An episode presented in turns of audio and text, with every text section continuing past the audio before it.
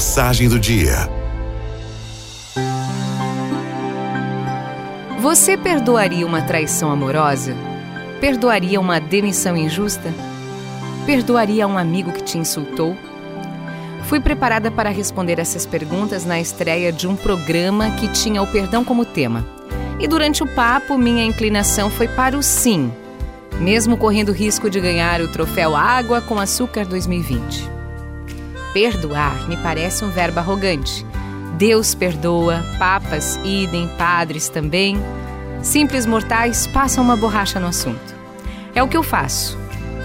Agora que sou uma mulher madura, que não desperdiça mais energia com as obstruções que encontra pelo caminho, eu parei de usar este verbo, perdoar, desde que pouco anos atrás tive a oportunidade de conversar com Nelson Mota eu fiquei encantada com a doçura, a leveza, a jovialidade daquele guri na véspera de completar 70 anos. Qual o segredo? Eu perguntei. Ele me respondeu: Eu não guardo rancor.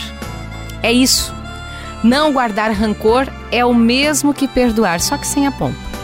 Ninguém precisa se ajoelhar na nossa frente nem rogar por nada. A gente simplesmente deixa para lá e toca a vida.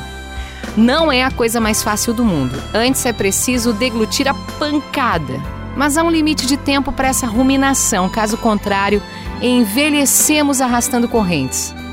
A medida do imperdoável é sempre a intensidade da dor. Quando somos jovens, tudo dói mais. Ainda nos sentimos especiais, mimados e ai de quem ferir nossos sentimentos. Até que a gente amadurece e se dá conta de que mágoas e afins estão na categoria coisas que acontecem.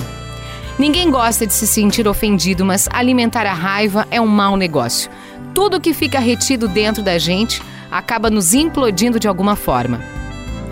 Já me aprontaram, pessoas próximas, outras nem tanto.